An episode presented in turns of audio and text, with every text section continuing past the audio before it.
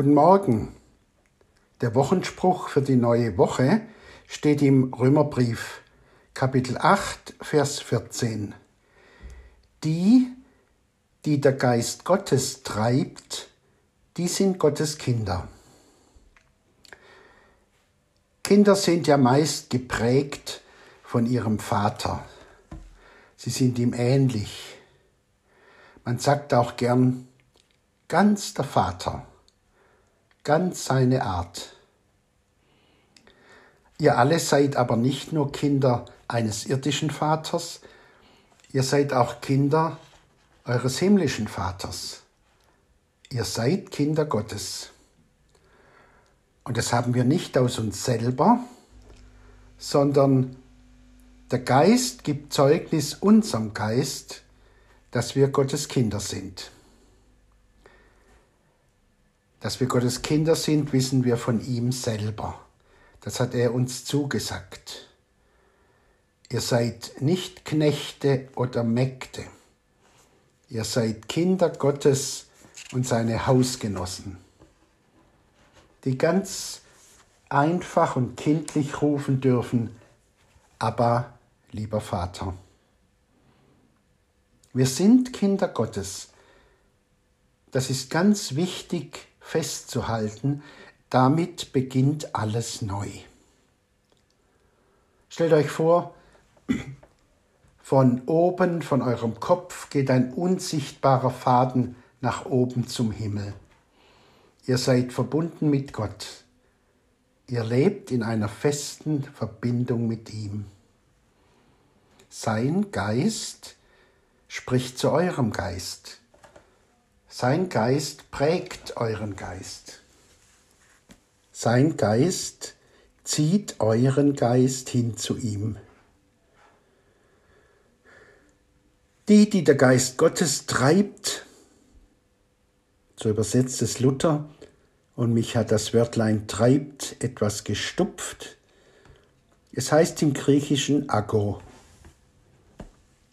nämlich sich leiten lassen vom Geist Gottes, sich führen lassen vom Geist Gottes. Die, die der Geist Gottes führt, die sind Gottes Kinder, also ganz der Vater. Wie lernen wir die Art des Vaters kennen? Wie werden wir mit seinem Wesen und seiner Haltung vertraut? Ich war am 1. Januar im Gottesdienst in der Reichenberghalle. Eingeladen hatte die Freie Christengemeinde Brenzbach.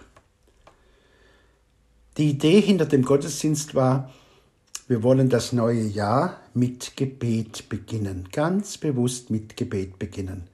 Es gab viele Stationen, wo man beten können, konnte für sich oder für andere, Fürbitte oder Anbetung, ein Teil der Feier war, wir sitzen jeder ganz still vor Gott und schauen ihn an und er schaut uns an.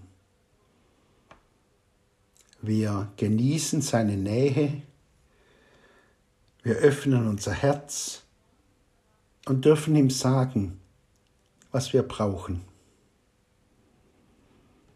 Und dann haben wir die Hände aufgemacht unsere leeren Hände und sie ihm hingehalten, um zu empfangen, uns beschenken zu lassen.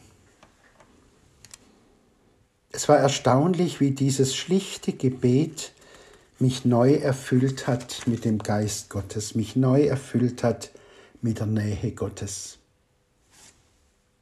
Wie viel mehr wird der Vater im Himmel seinen Geist geben, denen, die ihn bitten.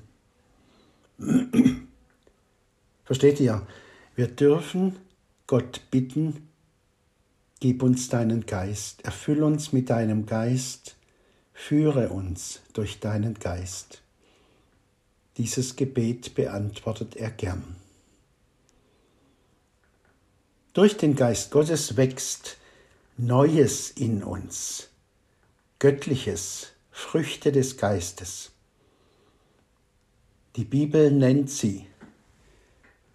Die Frucht des Geistes ist Liebe, Freude, Friede, Geduld, Freundlichkeit, Güte, Glaube, Sanftmut, Keuschheit, Gerechtigkeit und Wahrheit und Barmherzigkeit.